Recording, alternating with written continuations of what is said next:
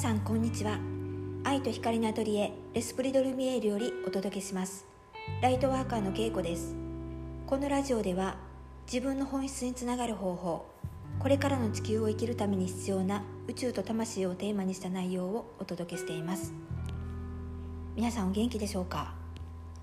えー、今日のラジオはサイキックアタックについて少しお話ししようかなと思うんですけども私の実話から今思うことをお伝えできたらなと思いますもしかしたらまあ昔のラジオでも言ったことがあるかもしれないんですけども、まあ、このサイキックアタックっていうのは何かというと負のエネルギーを意図的に相手に向けてでそれが相手の精神に侵入していくだから受けた側の心が健康じゃなければないほど不調和になりやすいんですよね。で私のこの話はまあ本当にオープンしたての頃のもう十何年前の話なんですけども、まあ、当時から、まあ、少人数制のお菓子教室っていうのをね私は昔からやってたんですが、えー、その時に来られた、まあ、年配の方が、まあ、数数回ほど教室に通われてたんですよ。である日教室が、まあ、終わった後に、まあ、私に向かってまあ、今回この教室に来たのは光を感じたから来たんですっていうふうに言ってきたんですね。でこの場所からエネルギーを感じるんです。あのそういうのがすごく分かるんですっていう感じで、まあ、話をしてきてでスピリチュアルの話をいろいろ話されるんですけどまあその当時の私は全然そういうことしあのやったこともなくて分からなかったのでえー、そうなんですか？みたいな感じで話を合わせてたんですよでまあ私の旦那さんもあのスピリチュアルことをねお店ではやってなかったんですけどでも旦那さんの方はどっちかっていうと、まあ、子供の頃から霊感が強かったっていうのもあるから、まあ、スピリチュアル系は私じゃなくて旦那さんの方だと思いますよっていうふうに託したんですよね。まあ、そしたら旦那さんの方にまあ、私が送ったエネルギー感じますか？とか分かりますか？とか、まあ、言い始めてなんかこうハンドパワーみたいな感じでねなんかエネルギーを送ったりとかなんかやり取りしてたんですよ。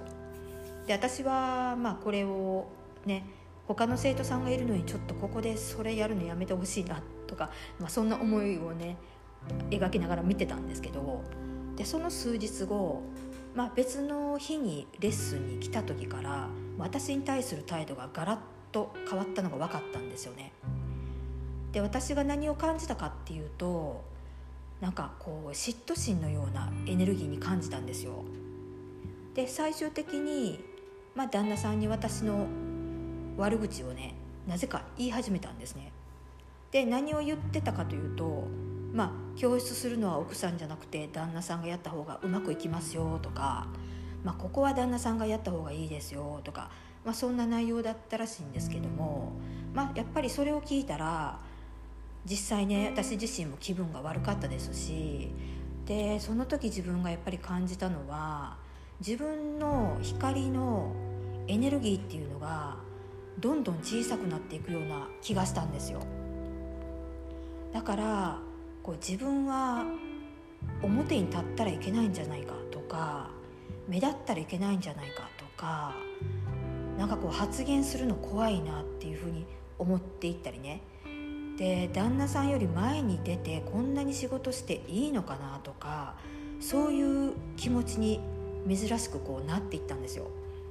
でこの今まで感じたことのない違和感っていうのは本当に結構ね独特なものだなと思います。でこの感覚が、まあ、少しの間続いてたんですけどここからがやっぱり私は運があるなと思ってるんですが、まあ、ちょうど東京からスピリチュアルの人が来るよっていうのをあの聞いてで恵子さんもどうって言ってくれたんですよね。でその方のセッションを受けた時にあの言われたことが自分が思ったことを思った通りにするだけでいい。それがあなただから。って言われたんですよ。でフランスに行きたいなら行けばいい。それをやるのがあなたの生き方だから。っていうふうに言われたんですよ。でこの一言がねあの当時の私にはものすごく大きくて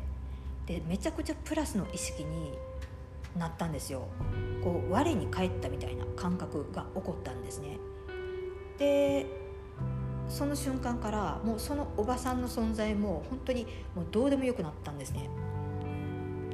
でこのプラスの意識になった瞬間私にまとってたネガティブなこの黒い煙みたいなものが一瞬でパッと消えたのがあの分かったんですね。で今ならこれが何かが分かるんですけどこれこそがサイキックアタックを受けてた状態だったんですよ。でその当時は、まあ、ただのおばさんが私に嫌味を言ってるだけぐらいにしか思ってなかったんですけどこの経験を境に私自身めちゃくちゃ強くなっていったんですね。で妬まれること自体を怖がる必要もないしで逆にこう逆恨みする必要もない。で自分が、まあ、プラスの意識になっただけでネガティブな幕って破れるんですよ。だから、まあ、こんなか態度を取られたとかこんなことやられたとか言って、まあ、わざわざ相手に仕返し的なエネルギーとかを向けなくていいんですよね。でこれをやってしまうと逆に相手とつながるからあの本当に良くないのでね、まあ、これは大人の世界の話に限ってなんですけども。でこの体験って、まあ、お店をオープンして本当に1年経たないぐらいの話なんですよ。だから本当に最初からスピリチュアルでスタートしてるやんっていうふうにね思うんですけどもまあ、この私今の私がこの当時のことを振り返ってみて思うのはこの方はスピリチュアルなことをやってた方だと思うんですよ。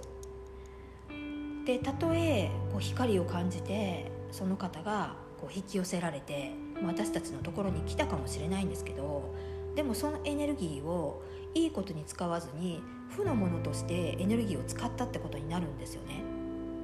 でこれをやっちゃうと今後その人をサポートしていくのは工事の存在ではなくて闇側の存在がサポートしてくることになるんですよ。で結果スピリチュアル的なことが悪い方に使われることになっていくのでそういう方が行う行為っていうのはブラックマジックになっていってしまうんですね。でこことの区別いいことをしている人と良くない方に使ってる人。えっとここの区別はものすごく簡単でこの方自身がねやっぱり愛と光を持ってるのかどうかなんですよ。スピリチュアルをある程度分かってる人がその力を利用してサイキックアタックを使うというのは愛も光もない行為なんですよね。相手の精神に侵入すればいいってことを分かってやってるので悪質なね部類のパターンになるんですよ。で、まあ、ここからあの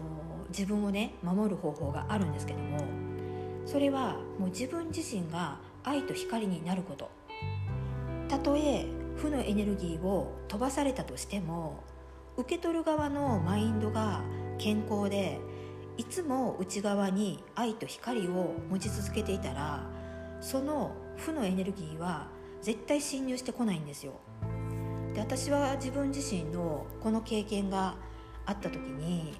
光は闇に勝てないんだっていうふうにめちゃくちゃ確信したんですね。でもし、まあ、今何かわからないけどしんどいなって方あの私は愛と光の存在です。私は愛と光に包まれています。この2つのワードをもうブツブツあの独り言のように唱えてみてほしいんですよ。もうやることはねこれだけでいいです。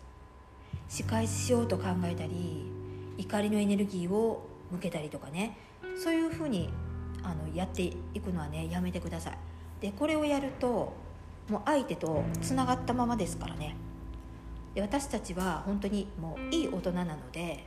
自分にとってつまらない人とはねもう関わらなくていいし相手にしなくていいんですよ、まあ、今日は、まあ、少しでもね気が付く方がいたらいいなと思って、まあ、この内容を取りました。あそれでいいんだとかもう愛と光の力だけでいいんだってこう気づいただけでも多分サイキックアタックって飛ばせると思いますのでね。あのそういうものに負けないでであの一緒に戦わないようにしてください。はい、えー、今日はこの辺で終わりたいと思います、えー、自分につながるためのソウルリーディングのご予約はホームの方からお待ちしていますそれでは次回のポッドキャストでお会いしましょうありがとうございました。